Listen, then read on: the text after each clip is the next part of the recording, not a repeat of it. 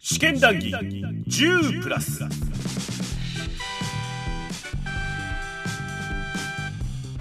はいどうも戸川浩介でございます。試験談義10プラス。日暮らしの泣く頃にを語る With ガバドンもう10回目となっております。実は格闘ゲーム界よりも長いということでね。はい本編のお話の方は祭り林編ということになっております。ファンが望んだエンディングをという形で発売された最終章ということで。ございますけれどまあその流れが美しいですよね。なんかいいなと僕は勝手に思います。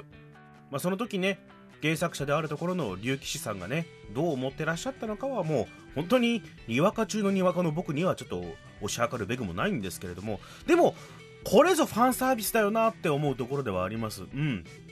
一つのこうコンテンツとしてね長い時間かけて育ってきたコンテンツがいろんな声を受けてそれが終わりに向かっていくと。コンテンツのエンディングとしては僕は素晴らしいなと思いますということで本編のお話の方はこれで最後になりますガバドンさんの思い出とともにガバドンさんの心のひなみざまへどうぞいってらっしゃいとえということでねはい。一番最後、うん。まあ、ストーリーで言うならはい。で、まあ、これはね、正直本人、作者本人も言ってたんだけど、はいはい7章で本来終わりだったの、皆殺し編で。だから全部謎は解けてるから。そうだね、うん。高野が、高野が悪かった国が悪かった国が悪かった病気があった病気があった。やっぱループの話もあるしね。そう。でもループっていうのは結局その、明確には言われてないんだけれども、うん。あの、思いの力が結局強いって言いたいらしくて、ほうほあの、高野さんからしたら、こういうことがある。う、うん、だから、これを世の中に知らしめなきゃいけないけど、世の中が知らしめていいよって国から言われてたのに、それに裏切られた。はいはいはいはい私はこんなに研究してきたのに。はいはい。おじいちゃんもあんなに頑張っていた頑張ったのにねっていうまあいろいろね、高野さんの過去も辛いんですよ。それはまあ見てください。はいはいはいはいなんか、孤児から始まってね。あそうなんだねの、おじいちゃんも、本当のおじいちゃんじゃなかったりねはいはいはいするんですよ。いろいろあると。でもはい一方で神様の方は神様の方で、こんな悲しい結末を、言ったら、お社様の家系だから、羽生って遠い遠い遠い理科の親戚、親戚っていうか、おば、ほひひひひひひひひいばあちゃんぐらいの位置ああまあまあの人、人っていうか、まあ人からめちゃくちゃ遠いってわけでもないうんでもななんとなくつながりを感じるぐらいのぐらいのことって。っていうこと状況で、じゃあ、どっちが、なんか、なんていうのかな、その思いの力が正しいのか、その、誰かを信じる気持ちが正しいのかっていうののせめぎ合いの結果、はいはいちょっと窓まぎ的な感じ、窓まぎより先だけど、まあほホームラちゃん的なねホムラちゃん的な、う んその、ループに発展しちゃうと。はいはいはいはいく縛り付けちゃうのよ、高野の思いが。ほう高野の方の思いがね高野がね強すぎんのよ。あのね、100回やったら100回勝てないのよ。普通は。ほうめちゃくちゃついやまあまあまあボボスなわけね、うん。ラスボスなわけだそう結局は。スボス。だからどうするか神様の力使うしかないやんけっていう。てなる。うん。だから本来はそういうオチだけど基本的に言いたいのはまあ高野犯人という形でうん。こういったミステリーでした、救いはありません。富武は絶対死ぬます。ただ人を信じることって大切ですよ。これ結城さんが言いたかった。でこれででも本当は終わりだった。終わりだった。終わりだった。人気が出ちゃった。まあまあまあそういうこともあるさね。あうん悪いおい。いみんな救われるハッピーエンド作ってくれよ。おい頼むよ。っていうガバドンみたいな人が出てきた。うん目明かしぐらいからずっと言われ。これやばいぞ。誰も救われない可能性あるぞってみんなが気づき出し気づてき始めて。うん。頑張ってくれる騎士と。うん、そしたら分かりましたと。じゃあもうはいはい最後にハッピーエンド作りますと、はい。一応構想はありました、はいはい。文句言うなよと。文句言えないと。うん。それが祭り林なるほどね。はいはいはっていうこと。でまあここまでザラーっとねあの長々と情報だけ出してきたけど、まあ、思い入れとしてそのやっぱり追体験してるから僕ははいはいはい。リアルタイムで見てきてて、うん。ね、やっぱたたり殺し編の時には里子を妹のように思い、目明かし編の時は恋の良さを知り、そして同時に、あの、男女間ってめんどくせえな、とか思い、で、罪滅ぼし編で、なんか記憶取り戻した圭一に感情移入しつつ、誰かの気持ちになれる人間にならないといけないのかなって。はいはい。はい相手は自分だっていう他者を思いやる、うん僕が一番苦手なことだけど、今何 うん。っていうのを学んだりとかね、いはいはいはい。ろいろ学びがずっとあった。日暮らしとともに成長してきた。その間も僕の個人で言ったらいじめとか、その間もうん。あんまりいい学生生活でなかったけれども、半年に一回それを読んで、いろんなことを学んで、はいはいはい。またじゃあ、生きてかなきゃなって思わせてくれた作品として思い入れあった。なるほど。うん罪滅ぼし編はやっぱ面白かった。好きだった。シナリオの持ってき方が大好きだった。はいはいはい単純にリナっていうつつもたしの女がエロかった。え？こりゃつつもたすわ えクリームパンなのに？いや、だから言ってるじゃん。その頃にはもうクリームパンじゃなきゃ発情できない体になってるんだから。クリームパンこきしてる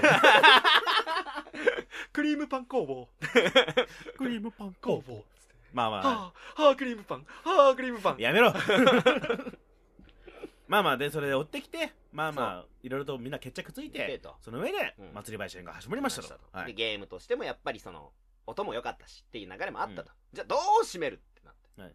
その頃にはさ、あの、ちょっと話題にもうなってたし。まあもうね、うん。何年も経ってるしね。そう、実際その、もうニコニコ動画とかがそのあたりで発展してきて、YouTube だニコニコ動画が、はいはい作品がある間に。うん。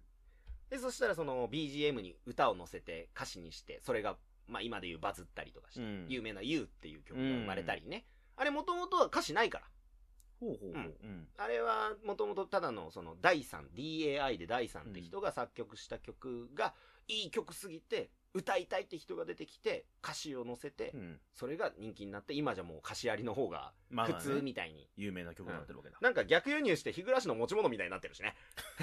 おんファンソングだったはずなのに。うーんいいね。面白いよ、うん。っていう風に広がりをどんどん見せてったから、龍吉さんも、龍ちゃんももう決着つけないと。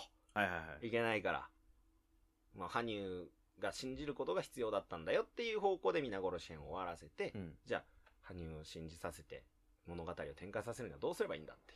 えー祭り林編序盤、うんえー羽生が普通に実体化して転校してきます。それは言っただろ？何でもありだったらハッピーエンドに導けるって。ははい当時の人たちはどう思ったんだろうねあもうその頃はもうこうなってるから、私は。視界が。視界が視界が針の糸。ハッピーエンドにハッピーエンド、ハッピーエンド、ハッピーエンド。俺ハニちゃんのビジュアルまだわかんないからさハニュちゃん、あの、神様で理科にしか見えない時は、巫女服だったのに学生服着てるよ。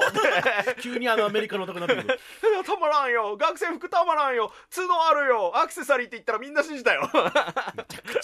また、まあもう引っ越してきました転入してきましたはいはいで、リカの親戚なんですと。はいあー仲良くなりますと、はいどんどん仲良くなって、えー今まであったこととか不満だったりとかどこかがこじれる原因になるわけですよ。ダム戦争もこじれる原因になった、はいはい。村の力を園崎家だけが持ったことでこじれる原因になったみたいな、そういうのを全て一つ一つ解決していくこうこうこうで今までのそれは罪滅ぼしや皆殺しでやってきた正しいルートをちゃんと選んで。なるほど。それがしかも気がついたら圭一もレナも選べるようになってた。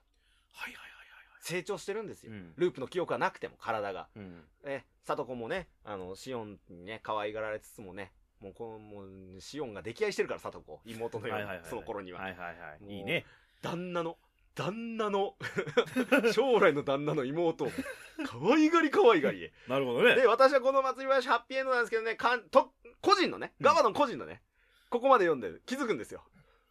ミオン全然絡まなっていう。おーはい ここで気づくんですよ。この作中、唯一誰も殺さず何もしないのはミオンだけなんですよ。そっかだからうん解決することがないんだないんです。だから、ここでさらにミオンへの愛が膨らむんですよ。あいつだけ人殺しじゃないっつって。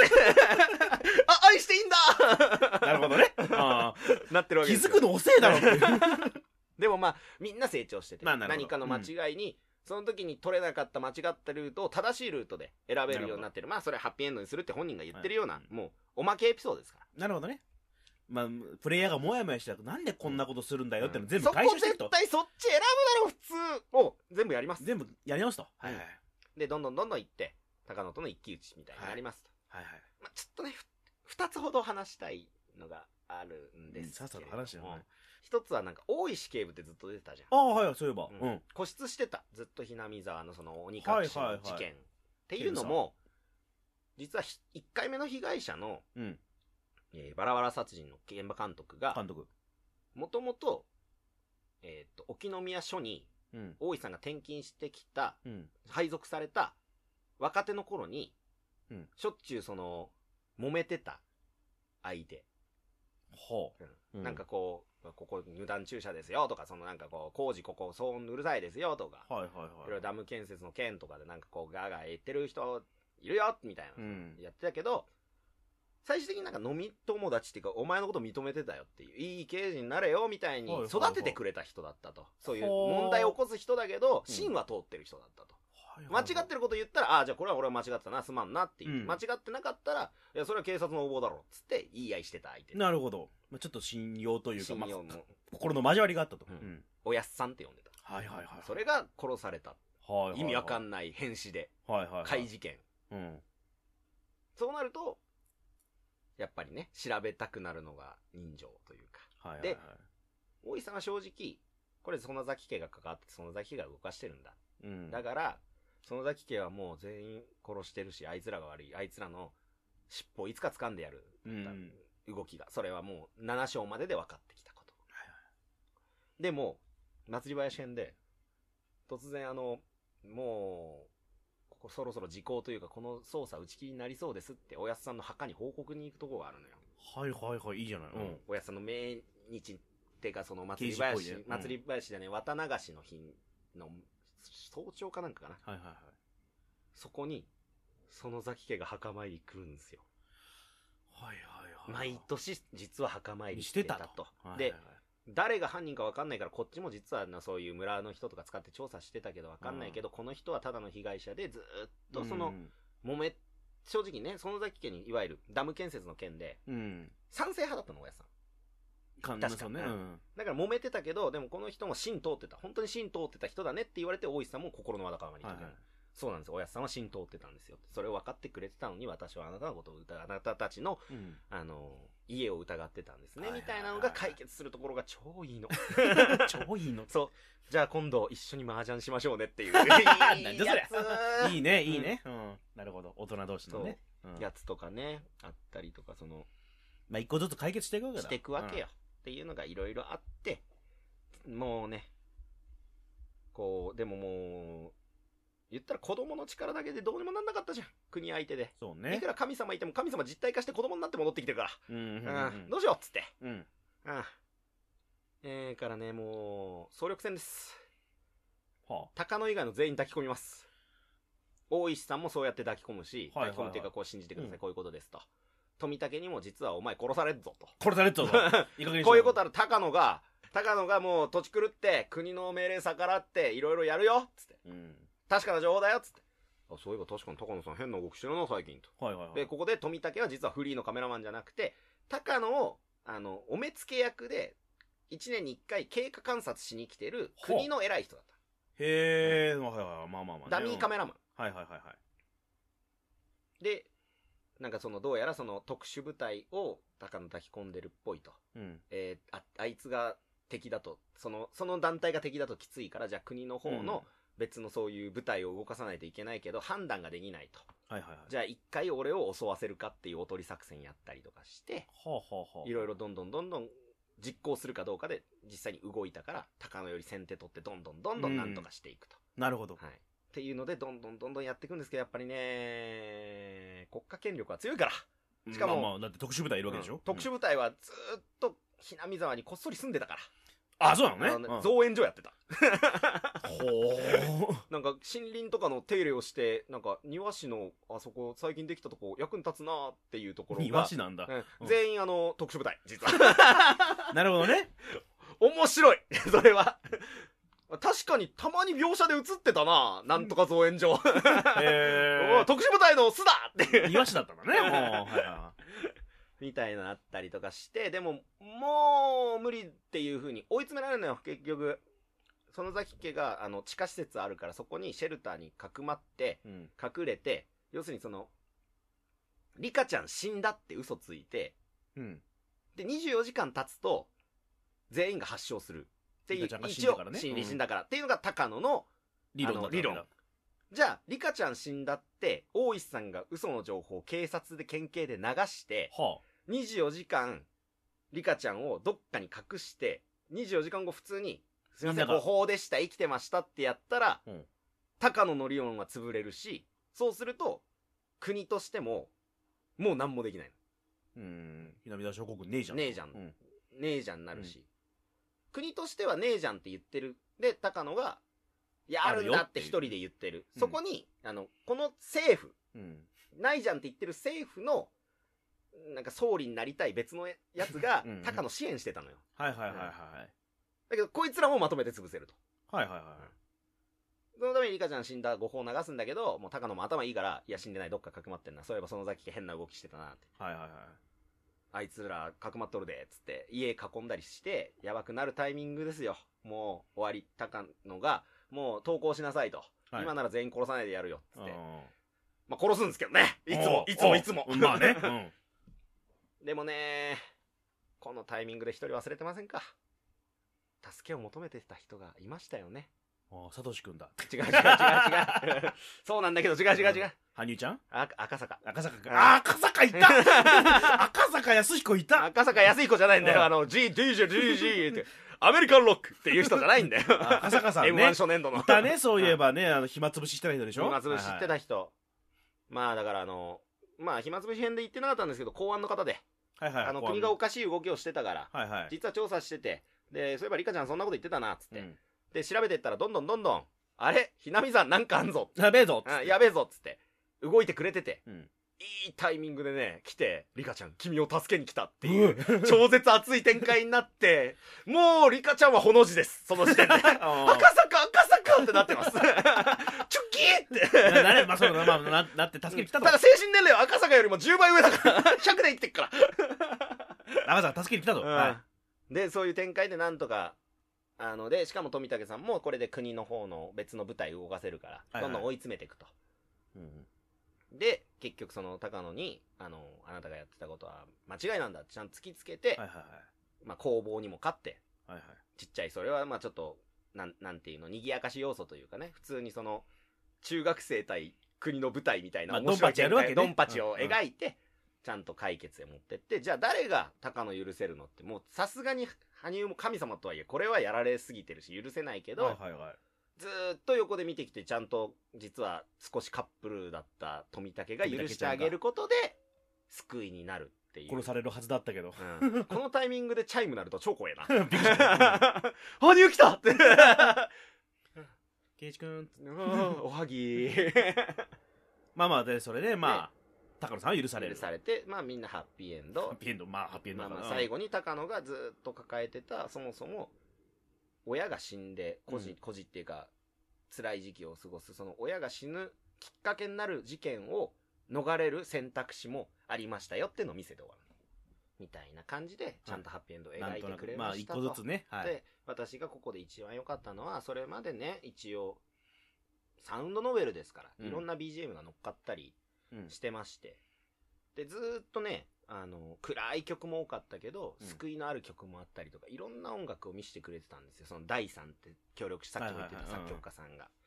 ずーっとずーっとエンディングとかオープニングとかも、あの、インスト、インストゥルメンタルではい、はい。BGM でやってたんですけれどもはいはいはい、最後が、歌ありの曲で終わるんですよね。はいはいはい。おおいいね。その歌が、すっごい今までのその、言ったら8回、うん。うん8回、8コミケ分。4年間。4年間。の全部の作品の流れを踏襲した曲なんですよね。その信じるということであったりとか、はい物語に流れを組むような曲だった。はいはい歌、歌がいい歌で。で、私はこれが言いたい。この話をずっとやってきて、私が一番言いたいことは、この曲をカラオケに入れてくれっていうことなんですよ。もう優先に行ってくれ入んないんだ。同人ゲームの曲ってたまに入るじゃん。この曲入んねえんだ。空の向こう入んねえんだ。それが包括ですか？はい。いはい。やいやいや違うんだけど。というわけでありがとうございまし違たう違う違う。ま あそうだよね。はい。入んなかったよ。まあまはい。あ、それもあって、はい。それまでもずっと開かれない袋小路のようなね、はいはい。あの自分の心にね問いただしてなんか自分の悩みだけでうじうじしてこう行き止まりになって死んでいくっていうルートが7個あって、うん。それのさっきも言った CD ロムのジャケットはあのキャラクターとあの写真の村の背景はいはいはいだけだった。なんかち基本黒バックみたいな。うん。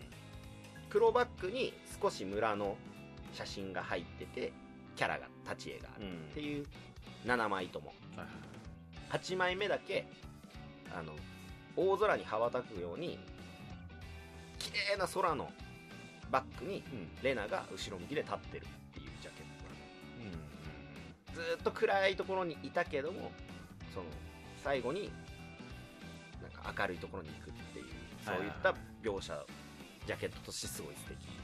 うん。好きクリクリームパンクリームパン。クリームパンが お前もクリームパンの世界に来い。こっちは気持ちいいぞ。なるほど。ねまあまあこれが大体あの聖子と言われてる聖子と呼ばれてる流フィグラションナックロのメインの話れ一番言いたかったことは龍吉さんが言いたかったのはその信じる心とか誰かを疑って生きてても辛いだけだよっていうね。何か間違えるよっていう。それがこの作品の推理でありミスリードですっていうこなるほどね。ああ長かったね。となかったでしょまあでもやっぱ4年分をねうん。な 何時間かに収めてるわけだからまあ頑張れ編集頑張れ編集。はい祭り林県のお話でございました。これで日暮の物語は一旦完結と、まあ、ちょっとトークの方がね中途半端に終わったなって感じてる方もいらっしゃるかもしれませんけどもこれ切切らせていただいてね次回で日暮の泣く頃にを語るシリーズの最終回とさせていただきたいと思っております。ここまでね長々とこう日暮のストーリーを喋ってきましたが最後にガバドンさんにとっての日暮シリーズっていうお話になってきますね。まあ、思い出とか思い入れとかねガバドンさんに大いに語っていただこうと。まあねその話を通してやっぱ思うのは、まあ、ガバドンさんにとってね日暮らしであったりね、まあ、皆さんなんというかこう心のふるさと的な何かってあると思うんですよ、まあ、皆さんおののに心のひなみ沢があると思うんですね。で僕たちね今こうしてガバドンさんと僕はちょっと住んでる場所違うけどいろんな活動をしながら生きてる。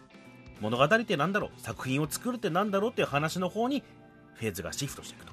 えーその上で創作された作品に触れるってなんだろう。ってお話をさせていただこうかなと思ってるんでね。そういう時こそやっぱ次回こそやっとビールを開けます。